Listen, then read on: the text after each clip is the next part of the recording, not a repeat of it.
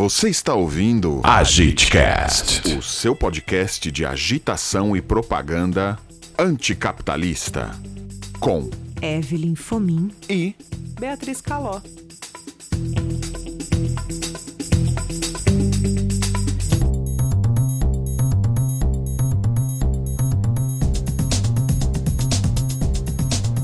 O mundo ocidental está em queda livre.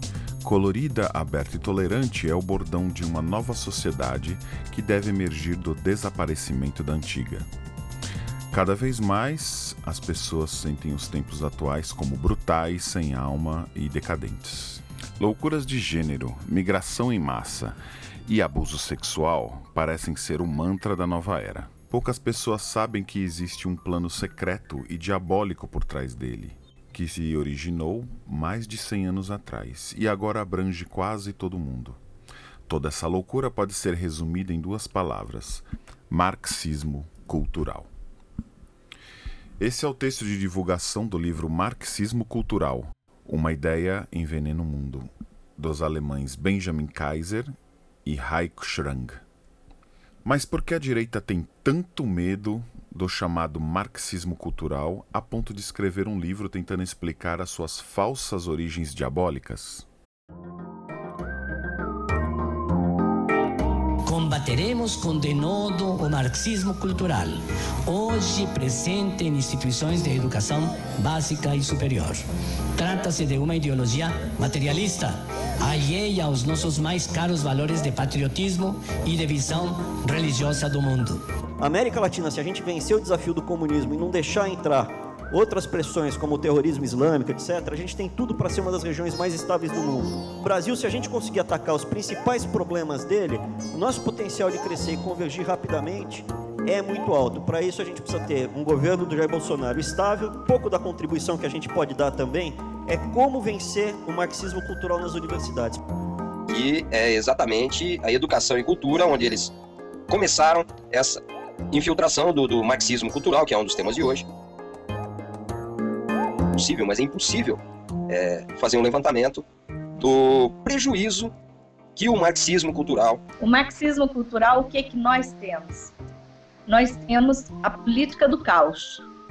Sim, o comunismo acabou. Nossa, é bem rápido, mas Proletariado contra a burguesia não existe. O que, que o marxismo cultural faz? Coloca negros contra brancos, mulheres contra homens, homossexuais contra heterossexuais. Esquerda identitária é um exemplo clássico de marxismo cultural que muda esse divisionismo entre classes sociais para classes étnicas sexuais. Ou seja, só existe isso no mundo hoje. Ou seja, pessoas que se colocam no lugar de vítima para massacrar as outras. Isso é marxismo cultural propalado em boa parte pela indústria cinematográfica, teatral, cultural e literária.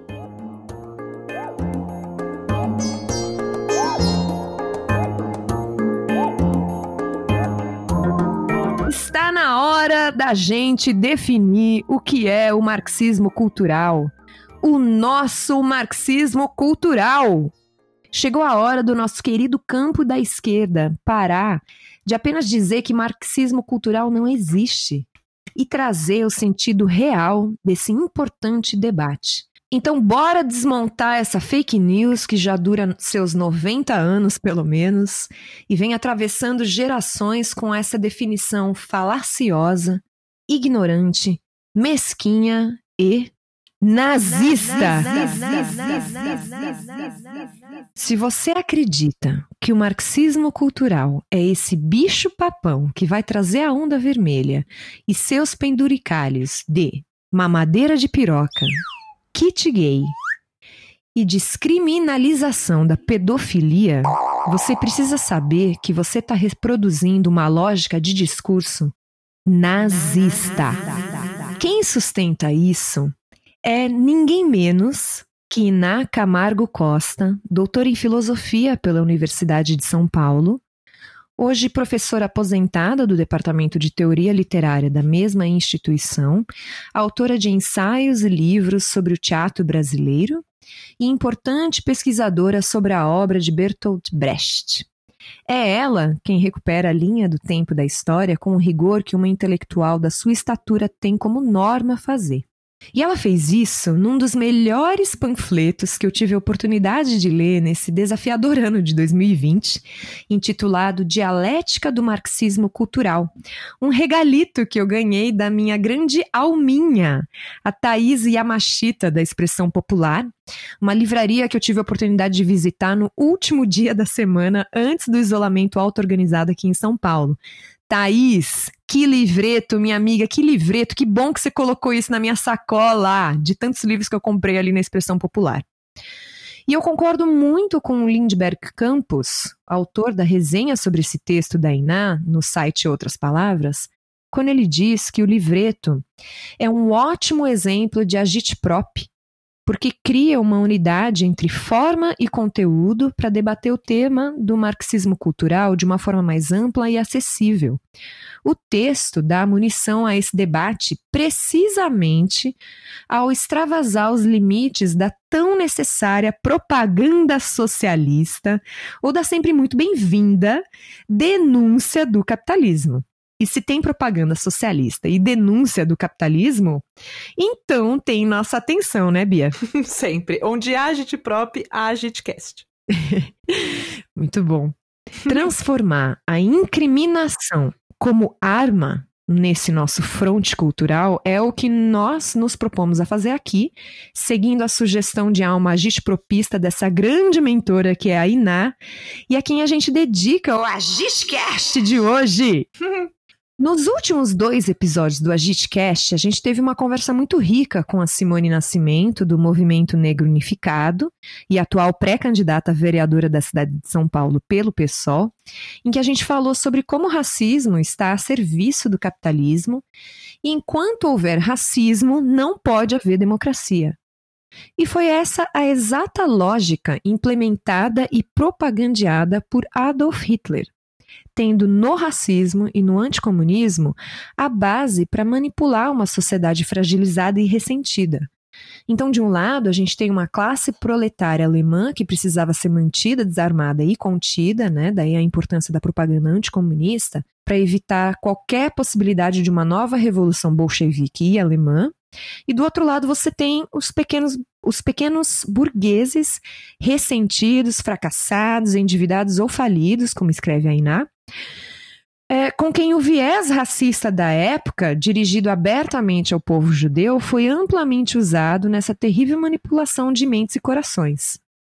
E para isso, é muito importante a gente ter em mente que uma das maiores farsas literárias publicada anonimamente em 1906 para validar que os judeus eram a escória da sociedade foi um livro chamado Os Protocolos dos Sábios de Sião, um aglomerado de teorias de conspiração estapafúrdias que tem adeptos até hoje.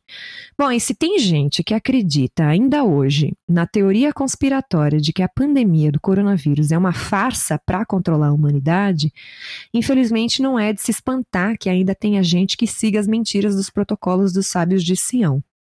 Mas foi a obra Minha Luta, o Mein Kampf, que fundamentou o poder de mobilização desses dois fundamentos mais conhecidos da ascensão nazi-fascista, que são o racismo e o anticomunismo.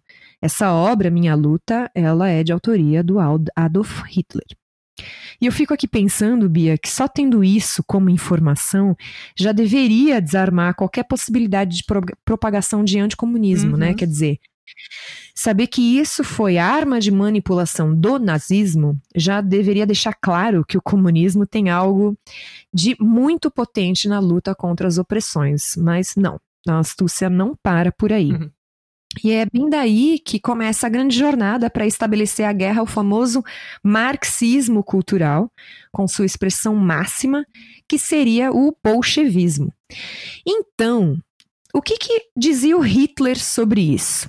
Então a gente vai enumerar aqui alguns pontos que estão escritos e expressos nesse livro dele, Minha Luta. Um dos pontos é que o marxismo era uma arma da conspiração judaica internacional.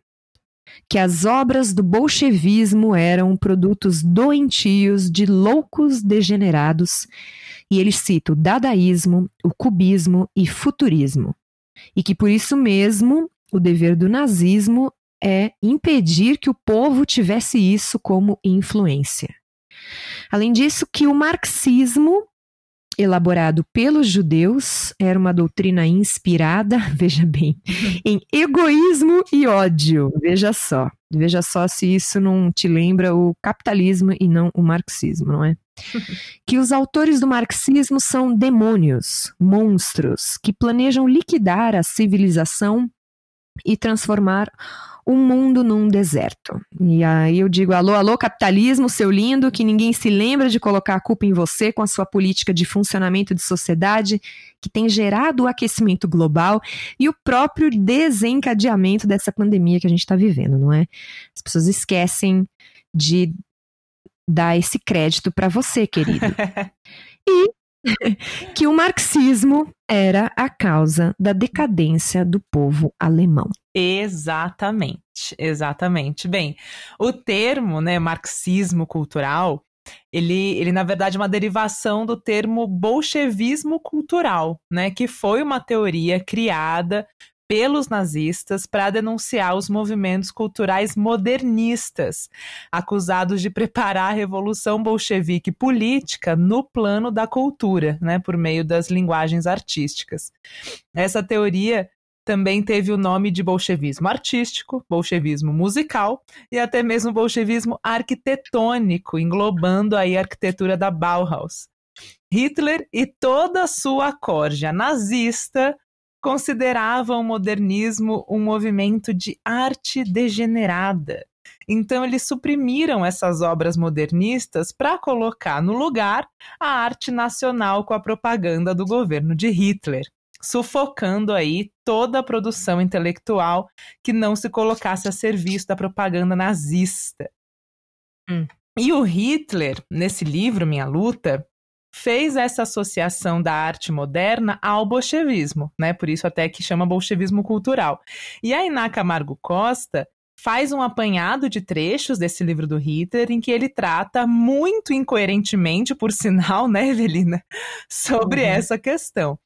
Ela, ela também faz um levantamento dos nomes presentes na lista extensa de inimigos do nazismo no campo da cultura, que contava com inúmeros agite-propistas. Olha aí, de novo, o perigoso agite-prop, né? Sobre o qual a gente já falou. o fantasma do agite-prop. que a gente falou no primeiro episódio, né? Principalmente porque essas e esses artistas debatiam as questões sociais em seu trabalho, em seus trabalhos, né, como a libertação feminina, o analfabetismo, a fome, a guerra e todas as pautas colocadas na ordem do dia pela Revolução Soviética. A lista de nomes é bem grande, mas a gente vai citar aqui alguns nomes só a título de exemplo. Tem a Asia Lasses, que, que foi uma atriz que tinha um grupo de teatro proletário e de agite próprio para crianças. Olha que a fofura. escola sem partido aí, minha gente. Ai, que fofuríssima. Muito fofo. O Lunacharsky, que fundou o movimento da cultura proletária, né, o Proletkult, que a gente também já falou. Também uhum. no campo do teatro, o Meyerhold, o Piscator e o Max Valentin. Tem o músico Hans Eisler, que era parceiro do Brecht. A educadora Krupskaya, que desenvolveu uma teoria muito interessante sobre pedagogia socialista, que a gente precisa tratar aqui um dia, e também sobre igualdade de gênero. A Bora. Alexandra Kolontai e a Inés Armandi, que escrevem sobre a libertação feminina na Revolução Soviética. Uhum. O Sergei Tretyakov, que o Walter Benjamin chama de artista militante. O cineasta uhum. Eisenstein, o artista visual Rodchenko, né, responsável aí por grandes pôsteres com, com aquelas colagens lindas, né, do, do período soviético, e o poeta Mayakovsky, é, que tem que, que, é um artesão das palavras, né, o operário uhum. das palavras. Enfim, uhum. alguns nomes aí que se destacaram por articular os ideais marxistas revolucionários com as suas respectivas linguagens artísticas, né? Então, o Estado, no caso aí o terceiro Reich do Hitler, suprimiu e perseguiu qualquer expressão que ia contra os seus tenebrosos princípios, né? Essas pessoas foram presas, levadas a campos de concentração, assassinadas ou se exilaram.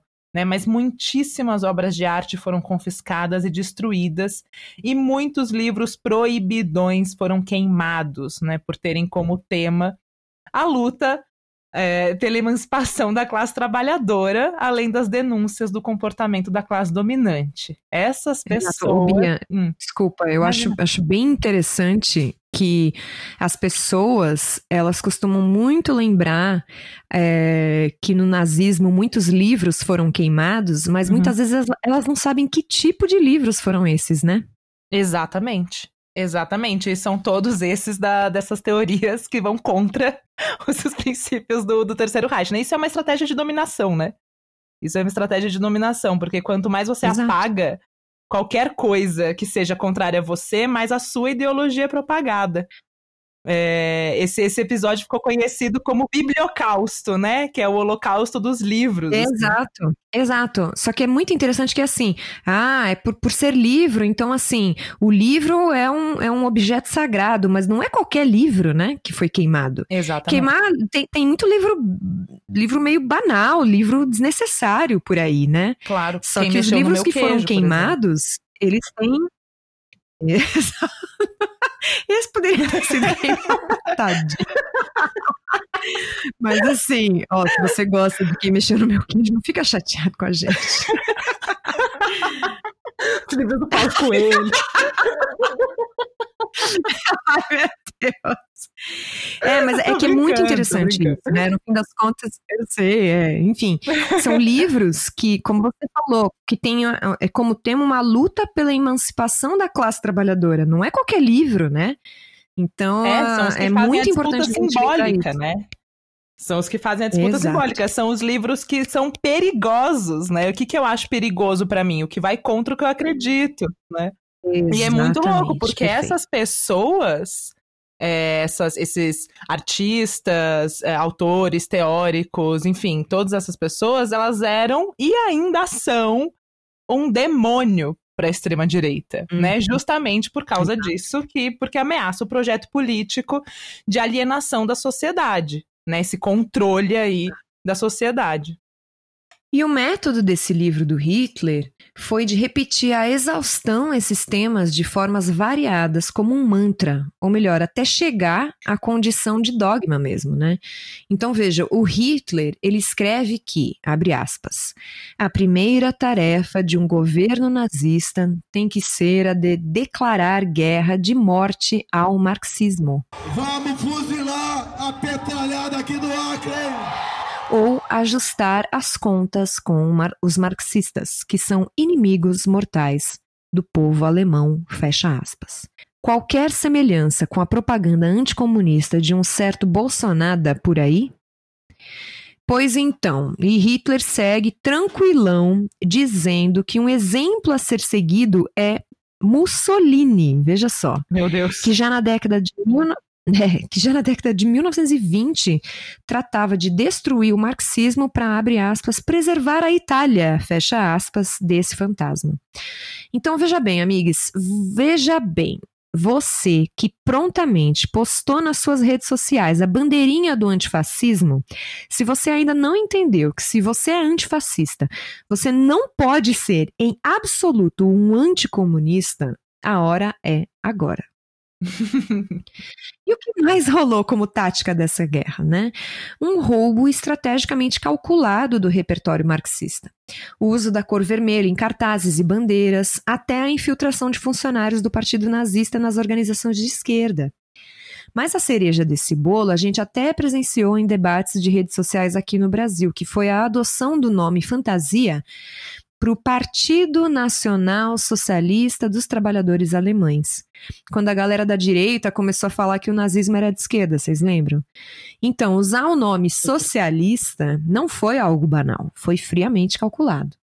E bom, a gente sabe bem como isso funciona na prática, né? É só pegar os nomes de partidos brasileiros de direita, que, que levam nomes como social-democrata ou apenas democrata, que praticam o oposto do nome que levam, né? E só para finalizar essa parte terrível da escola nazista de atuação, deixa a gente reproduzir aqui uma listinha do programa de ação nazista do, li do livro do Hitler, para você perceber bem como essa tática colou muito como método e que teve resultado concreto na história contemporânea. Então, o que a gente vai é, falar agora são trechos é, que a gente está reproduzindo dessa listinha do programa, né? Do programa nazista. Então, um deles é: a educação tem que se pautar pela meritocracia. Atenção! Escola só para Escola é mercadoria. O Estado racista tem que combater o princípio marxista de que um homem é igual a outro. Arre, essa frase não poderia ser a melhor expressão do que realmente prega o marxismo, coisa que os nazistas sabiam muito bem. Exatamente. É preciso selecionar os melhores do ponto de vista racial. Na prática, a gente sabe bem que a cor de pele aqui no Brasil faz esse serviço. Hum. O princípio tem que ser aristocrático, expressamente contra a democracia, porque democracia é sintoma de decadência das nações. Olha aí que o judiciário aristocrático brasileiro aprendeu direitinho como fazer, né? Dando habeas corpus para o Queiroz e esposa guardarem julgamento em prisão domiciliar e mantendo preso um jovem acusado de ter furtado dois shampoos ao preço de 10 reais cada. Cabe à propaganda cumprir a tarefa de impor o nazismo a toda nação alemã. A pátria em primeiro lugar. Socorro. É só isso que eu tenho pra dizer. Ai, meu Deus. E para arrematar aí os primórdios da construção nazista do que seria aí o famigerado marxismo cultural, olha a honrosa lista de notáveis que foram considerados inimigos da cultura alemã ao longo do regime nazista. Freud, Einstein, Brecht, Kafka, Lazar Segal, Chagall, Matisse, Van Gogh, Picasso e, claro, óbvio, as pessoas que pensaram também a política, né? Apesar de todas essas pessoas terem associado aí a questão política com as outras linguagens, Marx, Trotsky, Rosa Luxemburgo, Adorno, Walter Benjamin e isso só para citar alguns. Boa. E se Hitler foi o precursor dessa empreitada de criação de um, de um imaginário amaldiçoado do marxismo cultural, quem soube perpetuar e reciclar por décadas esse mesmo imaginário foi ninguém menos que os Estados Unidos da América.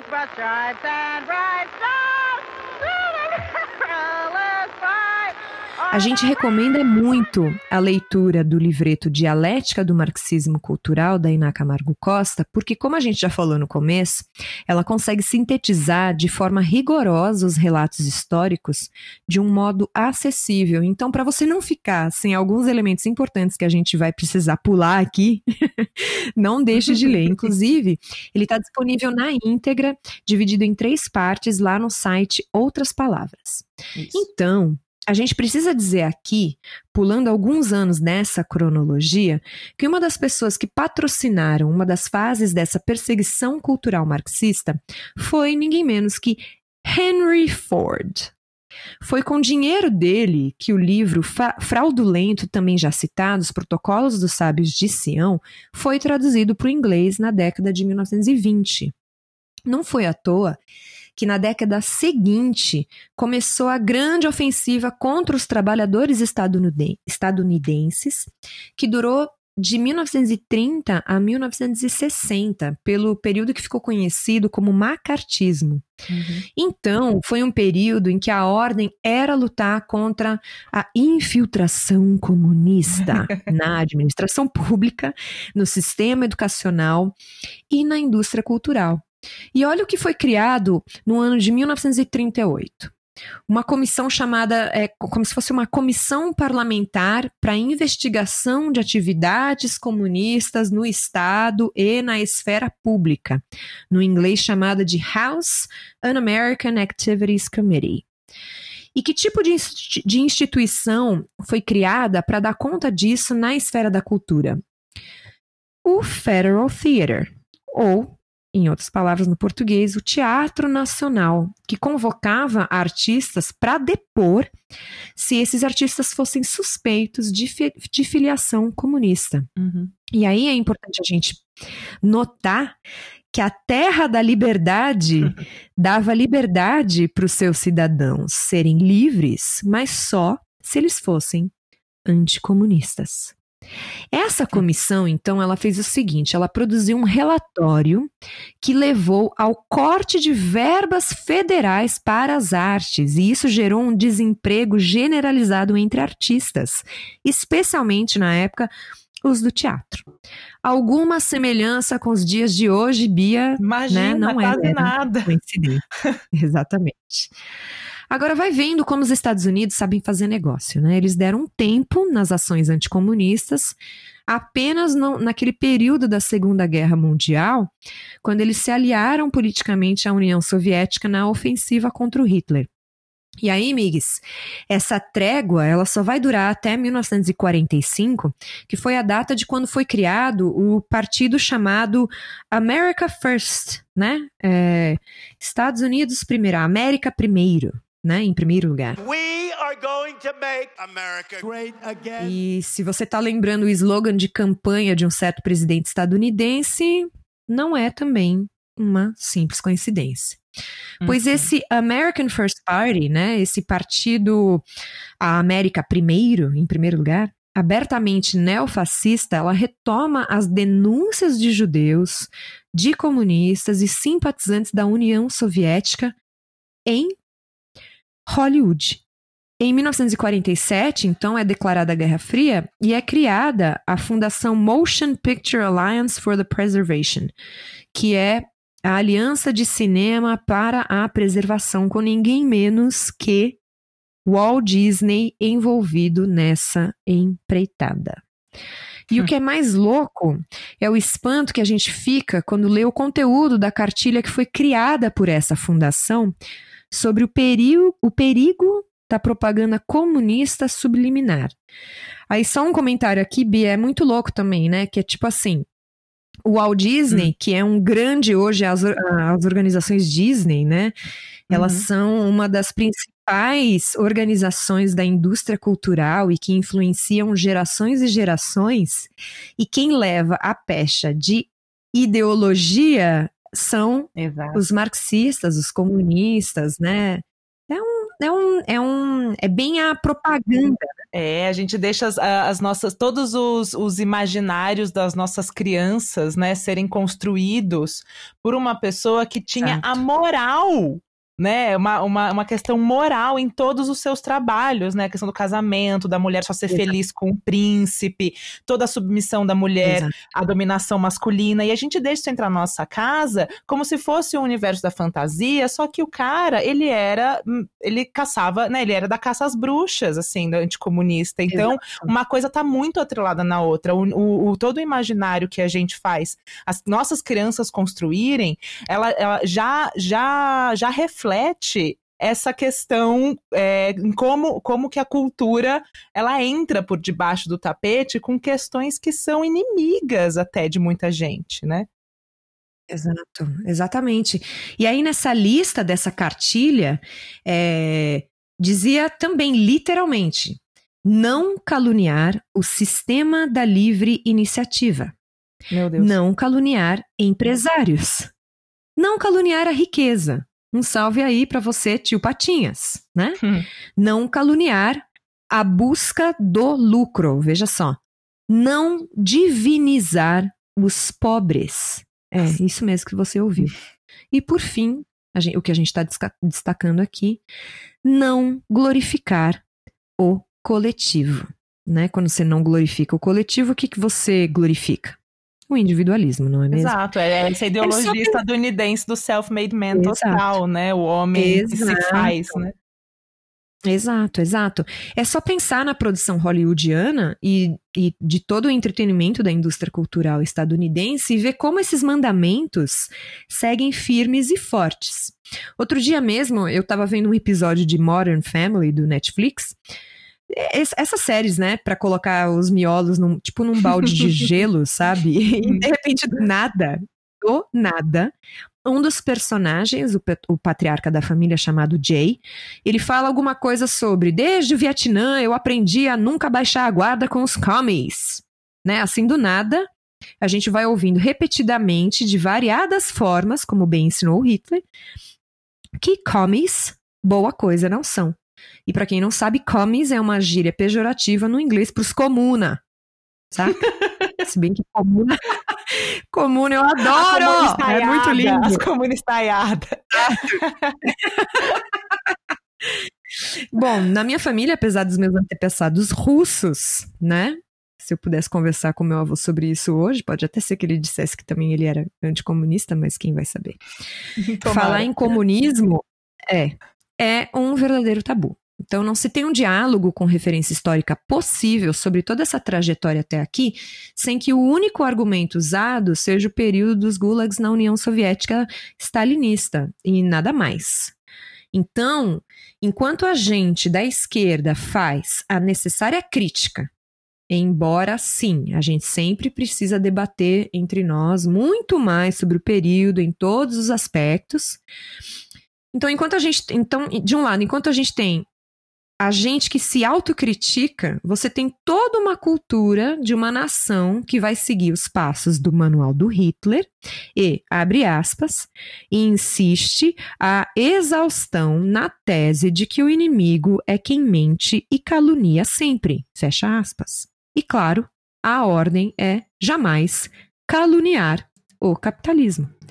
E é aqui que a gente faz o nosso pulo histórico para a década de 1990, quando a expressão marxismo cultural passa a ser usada como uma expressão propriamente dita. E, primeiramente, ela é dita por cristãos fundamentalistas e supremacistas estadunidenses, com um movimento chamado Iluminismo Sombrio, que mirava quem continua sendo mira nos dias de hoje no Brasil, que são o feminismo, a igualdade racial, o multiculturalismo, os direitos LGBTQI, e o ambientalismo e que o politicamente correto seria o mais puro marxismo cultural e uma grande conspiração contra os valores da terra da liberdade, segundo esse iluminismo sombrio.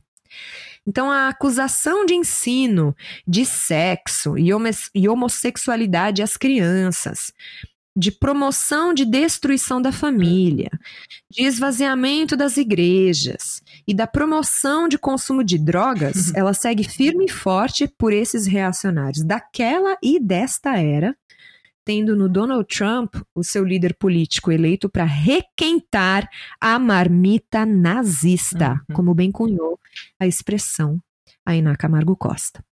Pois é, e essa teoria da conspiração aí, né, do marxismo cultural, que nasceu nos anos de 1990, tem como alvo maior o pensamento de alguns teóricos do século XX. Né, na, nas décadas de 1910 e 1920, alguns pensadores tentaram explicar o motivo de a Revolução Socialista não ter avançado além da União Soviética. Então, o filósofo húngaro Georg Lukács e o jornalista italiano Antonio Gramsci afirmaram que a cultura e a religião poderiam sim ter apaziguado esse desejo de revolta da classe trabalhadora, né? Que o estado de consciência das pessoas poderia ser um empecilho que afetaria a possibilidade da classe trabalhadora enxergar essas tensões com a burguesia que já existiam, né, e existem até hoje, mas estavam mascaradas afetando também o desenvolvimento do potencial revolucionário né, de trabalhadores e trabalhadoras para se mobilizarem contra essas tensões. Aí, aqui no Brasil, como a gente importa tudo lá de fora, né? Principalmente dos Estados Unidos, como já disse o Roberto Schwartz no texto As Ideias Fora do Lugar. Aqui no Brasil, o Olavo de Uhum. Carvalho pega, então, essa teoria do marxismo cultural e ele adora usar a teoria do Gramsci para justificar né, essa teoria da conspiração. Por quê? Porque o Gramsci ele não discutiu só a dominação, mas formulou a teoria da hegemonia cultural. A palavra hegemonia ela vem do grego e significa conduzir, né, ser guia, estar à frente. Então, hegemonia cultural para Gramsci é a dominação ideológica de uma classe sobre outra. Então, a sua teoria, né, a teoria do Gramsci, descreve como o Estado usa as instituições culturais para conservar o poder, ou seja, o capitalismo se sustenta porque fomenta uma consciência contraditória na classe trabalhadora. O Gramsci, no seu livro Concepção Dialética da História, ele vai afirmar que tudo é política, né? Que a política está presente em todas as esferas da vida. Mas não é de hoje que existe um medo da politização da cultura, né, se ignorando uhum. completamente que se a direita está em todos os campos, esses campos já são politizados, né? Os conceitos uhum. de família, trabalho, educação e religião, eles passam pela política, porque fazem parte de, das esferas da vida. E que é que essa perspectiva de vida, ela já é tão naturalizada que não se tem a dimensão de que o que é considerado normal também é político, né? Essa essa, só que essa visão política né, não é a esquerda, ela, ela faz parte de um projeto conservador, reacionário, de direita. Né? O sistema é tão perverso e a hegemonia é tão importante para mantê-lo que se esconde até o viés político do que a imprensa apresenta como neutro. A direita, Perfeito. a direita a gente vê, né, aí em todos os hum. lugares, com medo de a esquerda ocupar os espaços que a direita já ocupa há mil anos e ninguém questiona uhum. porque já é visto como natural. Né? Existe essa uhum. falsa impressão de que apenas as ideias progressistas e de esquerda sejam politizadas. Então, por isso que o Gramsci fala sobre hegemonia, né? Porque para ele o aparelho de domínio que favorece a ideologia hegemônica não, não, engloba apenas aparatos de repressão como a polícia, por exemplo, né? mas, mas engloba as instituições como uhum. escolas, sindicatos e os meios de comunicação. Isso, isso sem excluir a religião. Né? O, o Gramsci, no, em, em outro livro, que é uma compilação de textos dele de quando ele estava preso, né, que ele foi preso pelo, pelo fascismo italiano, que chama Cadernos do Cárcere. Ele, ele fala como o golpe de Estado do fascismo na Itália foi apoiado pelo Papa Pio XI e que a maior força reacionária da Itália seria o Vaticano. Então, ele diz que a dominação hum. na esfera cultural é muito mais efetiva do que a dominação por meio do conflito armado. Né? Uhum. Para ele, é essa coisa do, dos meios de comunicação, né? A comunicação social tem um papel de destaque assim na teoria. Por quê? Porque os meios de comunicação são parte fundamental dos processos de construção de significados culturais e informacionais da população. E os jornais que filtram as notícias a partir de uma perspectiva burguesa, na maioria das vezes, trabalham a favor do processo de sustentação e amplificação da ideologia dominante. Uma, algo que a gente já, já pincelou aqui, né, bem por cima, no primeiro episódio do Agitcast. Claro, mas é, é óbvio, né? As pessoas são heterogêneas, então é claro que as pessoas leitoras, espectadoras e ouvintes desses meios de comunicação não são apenas passivas.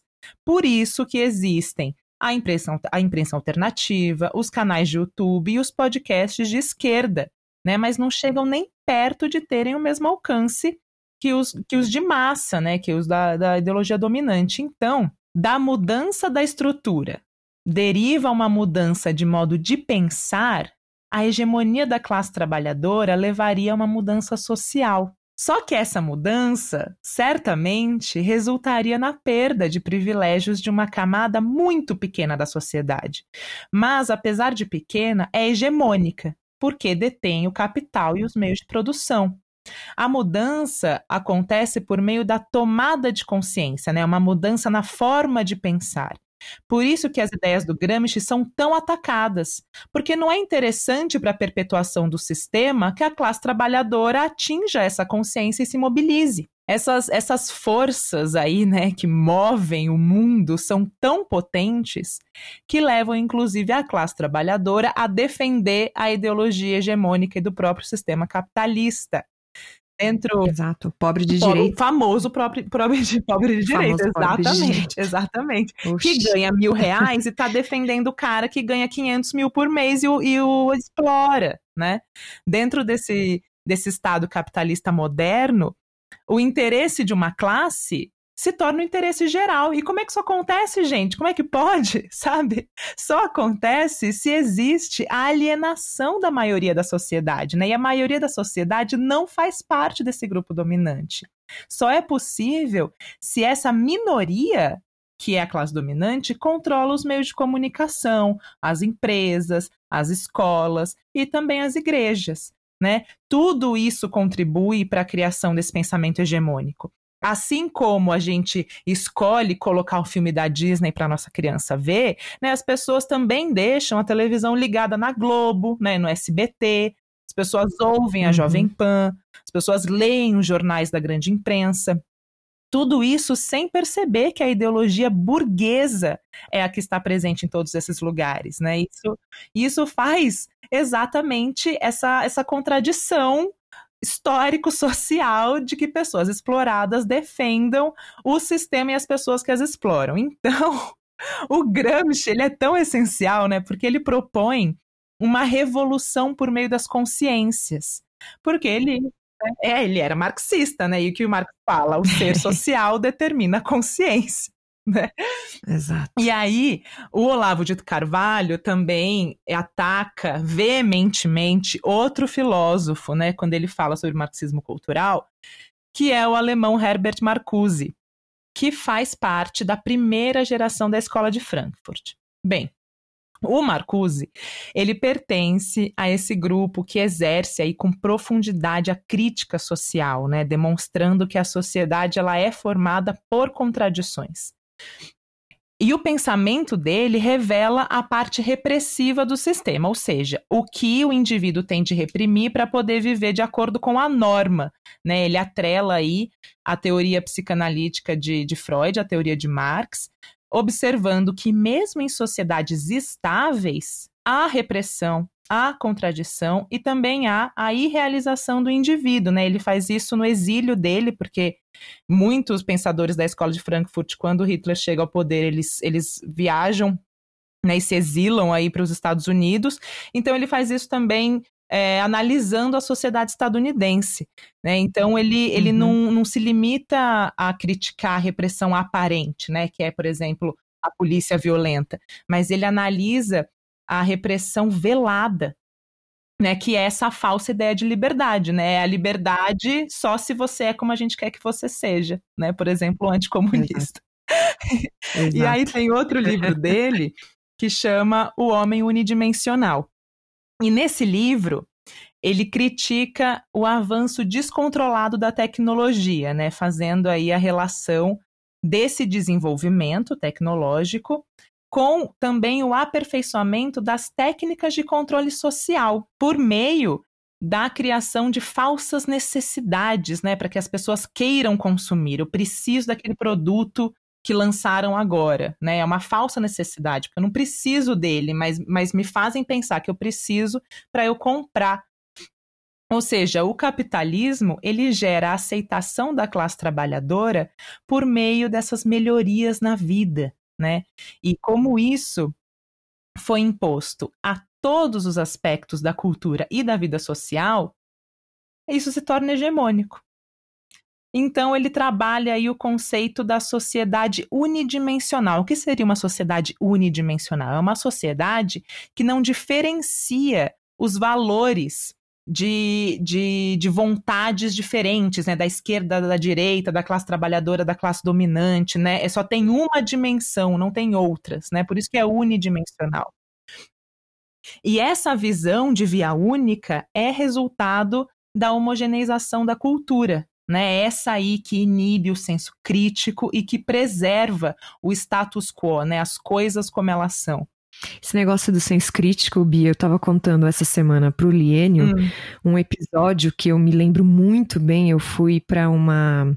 Eu fui visitar uma amiga em Belo Horizonte, uhum. tipo, há muitos anos mesmo, assim. E aí, eu lembro que eu visitei a igreja é, que essa amiga frequentava. Uhum. E eu percebi umas coisas que eu prontamente critiquei. Claro. E eu fiz várias críticas sobre aquilo que eu tinha visto e presenciado. E aí, um tempo depois, é, acho que um dia depois, ela veio, veio falar comigo muito seriamente, dizendo assim para mim: Evelyn, eu e minhas amigas, a gente estava orando a Deus e a gente teve uma revelação que você está com o espírito da crítica. É. Mentira!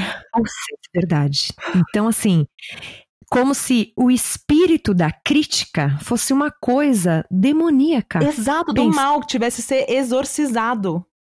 Exatamente. Então, agora que você falou sobre isso, do, do- de inibir o senso crítico, né? Que isso Uhum. faz parte da homogeneização da cultura, é, isso recai e é reproduzido muitas vezes nas igrejas, né? Por conta dos próprios dogmas. O, a- o próprio conceito de dogma, né?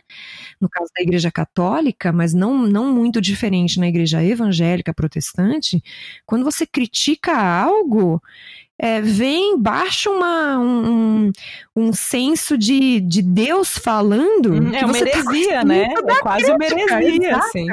Exato. E aí eu lembro que eu já estava na faculdade de, de- eu já estava na universidade fazendo jornalismo e, e isso me marcou muito porque foi o momento que eu falei assim, puxa vida, que que caos, que treva, né? Nossa. Assim, a pessoa entender que fazer uma crítica é coisa do demônio. Nossa, eu, eu gosto de ser possuída pelo espírito da crítica. Não me, não me exorcizem, Exato. por favor. Eu já tenho esse espírito aqui de estimação.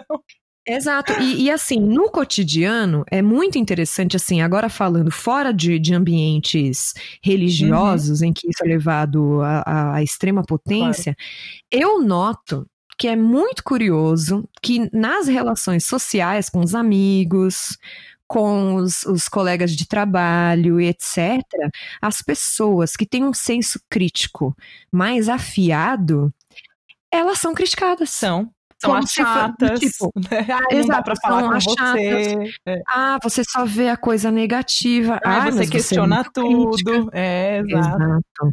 Ou seja, existe uma cultura da sociedade que já coloca de, de, de, de uma série de maneiras subliminares que ser crítico é não ser feliz. Ser Exato. crítico é, é você não deixar passar a coisa, né? Assim, ou seja, é um turbilhão de, de, de mistureba de, de definições do que é crítica e do que é ter senso crítico, né? De, e a incapacidade de você separar a crítica da sua sobrevivência, né? Que é terrível, no fim das contas. É, né? inclusive, inclusive tem aquela pergunta clássica, né, para mulher que é crítica, porque mulher, principalmente as Exato. mulheres, não podem ser críticas, né? E qualquer Jamais. comentário mais crítico é está de TPM, porque Exato. associa, porque associa a crítica a um mau humor, a uma variação hormonal, né? Exatamente. Qualquer outra isso, coisa. É, e a gente sabe que assim, isso tem uma. um- isso está a serviço de algo, né? Claro, claro, do capitalismo e do patriarcado. Exato. Tantã. porque é exatamente nesse sistema. É, porque é exatamente nesse sistema que é criada essa linha de produção em massa de pensamento, né? Por isso que, que ser crítico é uma coisa muito diferente, porque já foi criada uma produção de pensamento em massa que você foge da regra, né? E aí essa, essa, essa produção descarta qualquer pensamento contrário, né? Exato. Mas voltando aí para o livro do Marcuse, O Homem Unidimensional, nesse- no último capítulo desse livro, ele aponta que a classe trabalhadora é a negação do sistema capitalista e do seu modo de dominação. Mas a unidimensionalidade, né, que é essa estratégia de não considerar os diferentes valores da vida social, fragiliza essa classe em relação às forças conservadoras.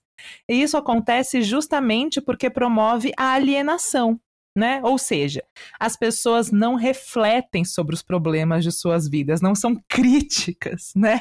Elas, elas apenas aceitam o que a sociedade do consumo lhes oferece. E o universo. joga pro universo. Joga, joga pro universo. Aceita universo. que o É universo karma, tá é dizendo. karma. Exato. Então, Poxa, tristeza. exatamente. É muito triste. É muito triste. Mas é aí que acontece a dominação. Né? É exatamente aí. Porque aí, quando a classe trabalhadora consome, ela se desmobiliza, né? Se desmobiliza para a revolução. E bem, aí o Marcuse fez parte da escola de Frankfurt, né? A escola de Frankfurt é, foi uma escola dentro da Universidade de Frankfurt, que é o berço da teoria crítica, né? Que busca e analisar as condições sociais para revelar as opressões que o capitalismo exerce em diferentes grupos sociais, na economia e na cultura, modelando a mentalidade das pessoas. Por isso que ela é sistematicamente atacada pelos olavistas de plantão que compram a ideia e disseminam o macabro marxismo cultural. Porque eles entendem que qualquer pauta não reacionária é marxista, né? Causando aí confusão em relação à própria teoria do Marx e o consequente, e o consequente ódio por ela, né? Existem outros teóricos que elaboram pensamentos pertinentes à cultura, né, como Lukács, quem já citou aqui, e também na escola de Frankfurt, o Adorno e o Horkheimer, que trabalham aí o conceito da indústria cultural. Mas bem, é impossível tratar de todos eles aqui nesse curto espaço de tempo, né? Então já fica a introdução para os futuros episódios do Agitcast. Boa, exato. Bom, é, e ao longo desse episódio, então, no fim das contas, é difícil não fazer associações com o que a gente tem passado no Brasil com o senhor Jair, Uhum. não é mesmo? A cartilha é a mesma e foi amplamente usada por ele na campanha à presidência de 2018. E essa expertise ela veio de quem fez o mesmo pelo Trump, o famoso Steve Bannon, né? E eu me recuso a ler aqui os trechos do programa de governo desse cidadão. Cidadão não. Engenheiro. Civil. Militar, aposentado. É, muito melhor que você. Porque a gente não precisa passar por essa tortura, Não. né? De ler trechos do programa do governo dele. Então, a gente já teve a mostra disso, né? Naquele fatídico vídeo que a gente viu em rede nacional da reunião do Jair e seus ministros, né? Se tem alguém aí que, que não se lembra, entre tantas pérolas, naquele vídeo a gente tem um ministro da educação, agora ex, que fala Odeio o termo povos indígenas, odeio esse termo, odeio. O povo cigano só tem um povo nesse país. Quer, quer, não quer sair de ré. Olha o ódio ao politicamente correto aí. E outro que diz. Então, para isso precisa ter um esforço nosso aqui, enquanto estamos nesse momento de tranquilidade no aspecto de cobertura de imprensa, porque só fala de Covid, e ir passando a boiada, e mudando todo o regramento, e simplificando normas, de IFAM, de Ministério da Agricultura, de Ministério do Meio Ambiente, de Ministério disso, de Ministério daquilo. Agora é a hora de unir esforços para dar de baseada a simplificação eh, de regulatório que nós precisamos, em todos os aspectos. E olha aí o ódio ao ambientalismo que a gente já citou. Nossa, exatamente, exatamente. Mas é isso, né? Porque quando a gente fala disso tudo e como isso reverbera no- no, programa de governo aqui do Brasil, né? E como, e como as pessoas acreditam nisso, é que é que o só a gente conclui que só o fato dessa teoria da conspiração ter colado já comprova que esses autores aí, o Gramsci, o Marcuse, o Lukács, eles estavam certos, né? Porque, porque acontece de forma inconsciente quase, né? Você não sabe que você está tendo uma lavagem cerebral, né? Mas se a gente quer o fim do capitalismo, a classe que defende a sua continuação tem todos os motivos para temer quem defenda a sua destruição, né? E as estratégias são as mais rasteiras e perversas possível, assim, como toda essa história, né, do marxismo cultural, mas também toda a narrativa das fake news contra a esquerda, né? Então, o nosso papel é corrigir todas as mentiras propagadas contra nós e enfatizar que o marxismo cultural não é uma vertente do marxismo, né? Essa teoria da conspiração baseada na deturpação das teorias marxistas. Não é um não entendimento, não é uma interpretação errada, é calculado, né? É associação de outros significados a essas teorias com o objetivo de deslegitimar o marxismo. Exatamente. É por isso que é importante a gente formular a nossa definição de marxismo cultural, uhum. que cria as bases para a luta contra a causa de todas as misérias econômicas, políticas, uhum. sociais e culturais criadas nesse sistema, que é o sistema capitalista. É por isso que a gente luta por uma educação crítica, e é por isso também que esse projeto é abafado pela escola sem partido. É por isso que a gente precisa se organizar, uhum. porque a disputa simbólica, o debate de ideias precisa acontecer, porque só a transformação da consciência pode levar à transformação do sistema. Exato. A nós, nós, agora marxistas culturais, interessa a libertação da opressão da lógica imperialista e de dominação colonial, a luta pela libertação das mulheres da escravidão doméstica e da submissão aos homens, a luta contra o racismo e a branquitude, a luta por nossa autonomia no mundo. Nada é impossível de mudar. Desconfiai do mais trivial na aparência singelo, e examinai sobretudo o que parece habitual. Suplicamos expressamente: não aceiteis o que é de hábito como coisa natural, pois em tempo de desordem sangrenta, de confusão organizada, de arbitrariedade consciente, de humanidade desumanizada, nada deve parecer natural, nada deve parecer impossível de mudar. Bertolt Brecht Esse foi mais um episódio do AgiteCast! e sabe como você pode se tornar um agite propista ou agitecaster?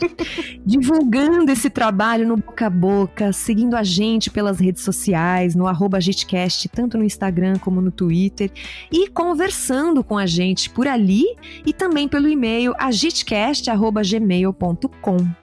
Exatamente. E a gente não pode deixar de terminar esse episódio com o nosso mantra diário. Fora Bolsonaro! Fora Bolsonaro!